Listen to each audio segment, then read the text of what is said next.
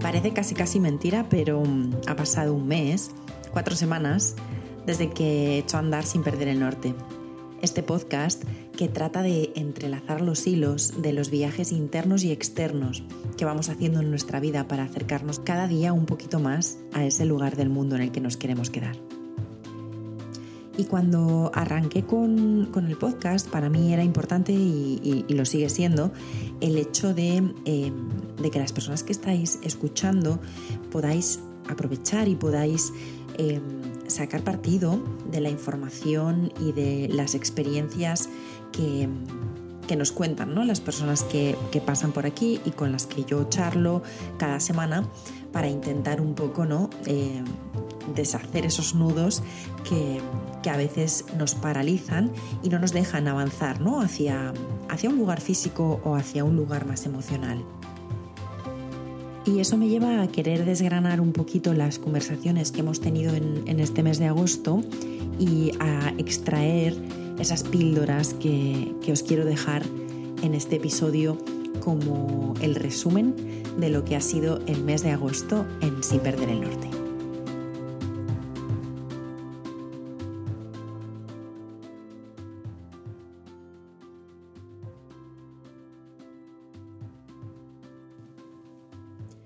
Así que sin más, os presento de nuevo a Sina.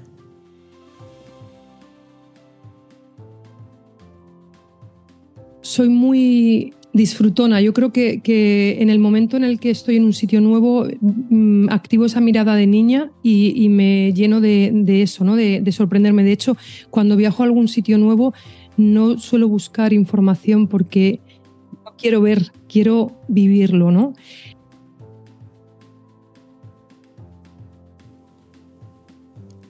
A María.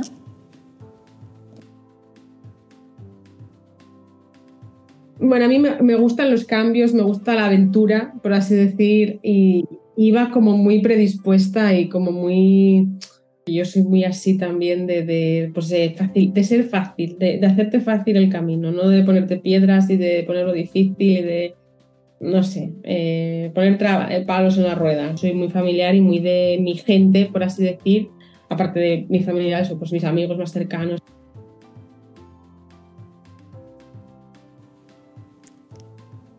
Y a Nerea.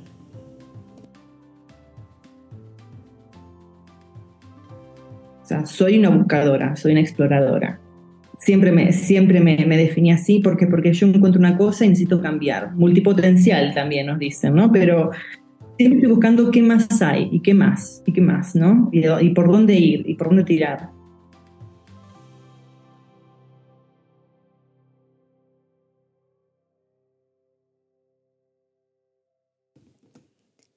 Las tres tienen claro que ahora mismo son ellas las que están escribiendo este viaje que es la vida de cada una. Y, y, que quizás aunque en algún momento haya sido fácil ceder el bolígrafo para escribir esa historia a las circunstancias o a cualquier otro, ahora mismo saben que lo más importante es que cada una sostenga ese bolígrafo para poder llevar su historia y su viaje hacia el lugar en el que quieren estar.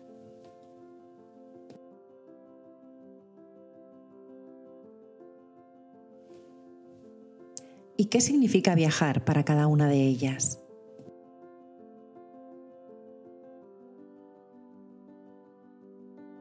Pues yo creo que si lo resumimos así rápidamente sería mi, ADN. Eh, está ahí, es parte de mi, de mi ser. No, no concibo la vida sin viajar.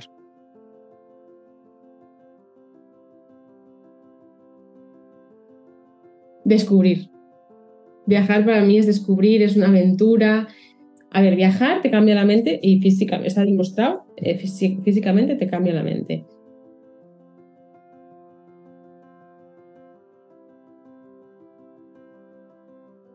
Viajar es quedarse.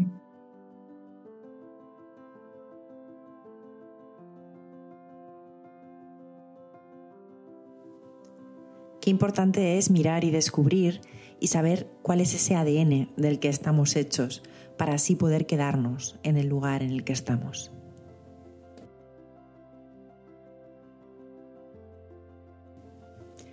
Pero a veces no es tan sencillo, ¿no? Descubrir esa pasta de la que estamos hechos, ese, ese ADN que es el que nos guía y el que nos va a indicar hacia dónde tenemos que, ir dando pasos. Y, si escuchamos a María, a Nerea y a Sina, lo que podemos sacar en claro de, las conversaciones con las tres es que la atención es algo que, que tenemos que activar si queremos descubrir cuál es nuestro ADN.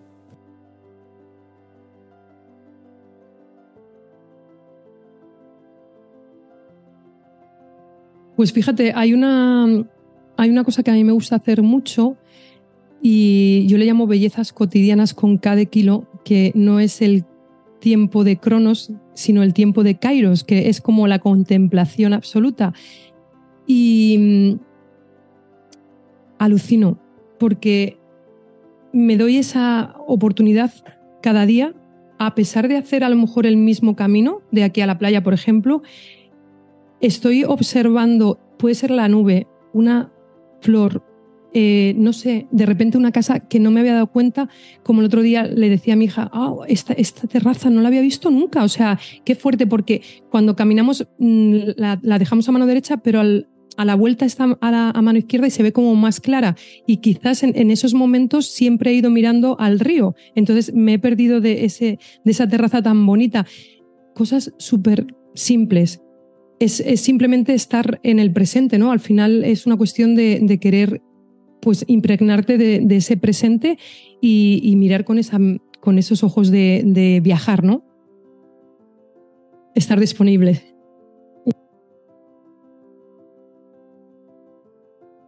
eh, pararse y pensar qué es lo que, lo que te hace feliz, lo que te gusta, lo que te sale solo, porque no somos conscientes del valor que tiene lo que nos sale sin esfuerzo.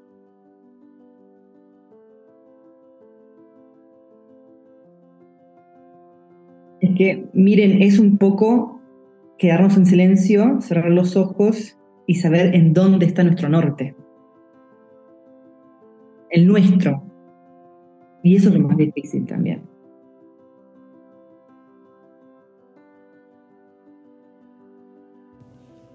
Claro que tiene su dificultad encontrar nuestro norte, el nuestro de verdad, sin estar influenciado por lo que piensen los demás o por lo que creamos que debería ser nuestro norte.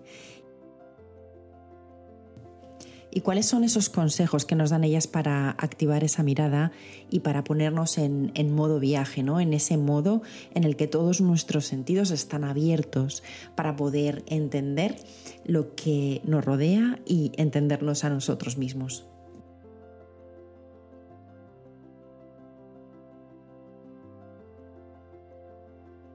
Yo muchas veces creo que, que cuando estamos tan perdidos es que el miedo nos bloquea yo invitaría a sentarte. Hay veces que a mí se me hace muy fácil escribir.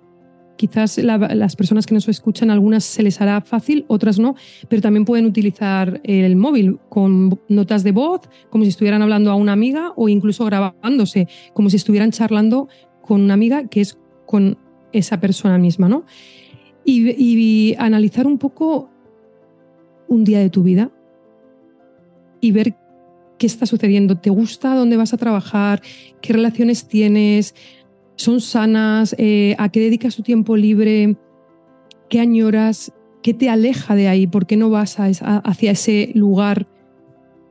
Esos miedos que te, que te frenan son reales, son creencias, creencias tuyas, limitantes, creencias de tu, de tu familia eh, qué valores tienes, estás viviendo en tus valores, te acercas a ellos cada día, te alejas, ¿qué te aleja?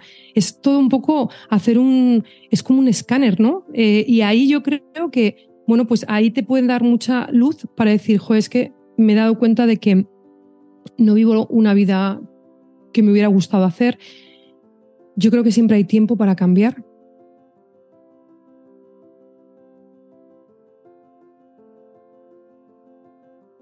mirar para adentro. Es verdad que mirar para adentro es, para valientes, yo siempre lo digo. Herramientas, pues eso, como el enagrama y otras muchas más que hay, pues astrología, pues diseño de personas, diseño cognitivo, bueno, hay infinidad de herramientas que te pueden facilitar un poco la faena. Pero a veces cuando uno está perdido es, hay que parar. Mm, yo lo hice en la pandemia, pues ya nos paró la vida porque ya tal, pero aún así, mm, si en este momento les pasa eso a cualquiera que nos esté escuchando, pues eso. Más que parar también es decir, ¿desde dónde estoy haciendo las cosas? ¿Y para qué? ¿Y por qué? O sea, que parece que son unas preguntas muy chorras, pero ojo. Ojo, responder un para qué y un por qué eh, tiene su aquel.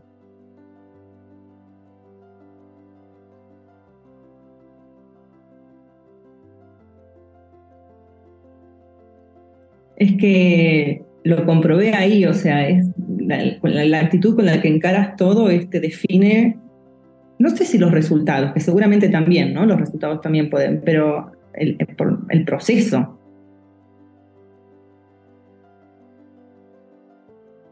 Pero básicamente lo que para uno para, para conocerse mejor, para conocerse mejor y conocer mejor sus deseos, también sus anhelos y sus miedos, es preguntar, ver que todo lo que tú admiras, por ejemplo, es lo que en realidad quieres hacer pero no te animas a hacer. ¿no? Todo lo que tú envidias también es algo que tú estás reprimiendo dentro tuyo, que te gusta de otras personas, que no te animas a sacar.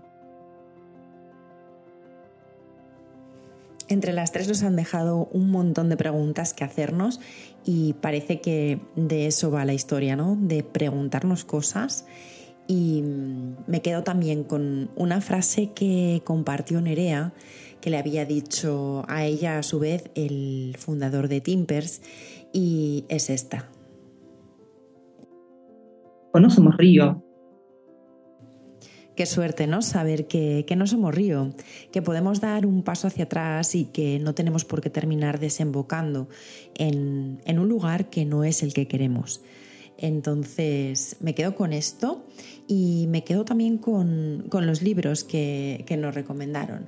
Sina nos hablaba del regalo de Luis Moreno para buscar el norte, María de los Pilares de la Tierra, que es uno de sus libros favoritos, y Nerea nos compartía La Biblioteca de Medianoche, que es un libro que yo leí hace un par de años y que no puedo recomendar más. Y también nos decía que Libera tu magia era otro libro que habla de fracaso, de miedo y de cómo podemos conseguir que no nos impida este, este miedo al fracaso actuar. ¿no? Así que este es un poco el, resumen de lo que ha pasado en, en Sin Perder el Norte en el mes de agosto y tenemos ya septiembre a la vuelta de la esquina con más invitados, con más proyectos y con más historias que vamos a seguir compartiendo por aquí. Y, probablemente me anime también ya a empezar a compartir en redes porque es algo que tengo pendiente y que quiero empezar a hacer. Así que me imagino que en breve el, Instagram de Sin Perder el Norte empezará a estar activo. Y quién sabe, ¿no? Quizás, quizás también lleguen algunas cartas en algún momento. Pero esto será un poquito más adelante. Gracias por escuchar. Feliz viaje.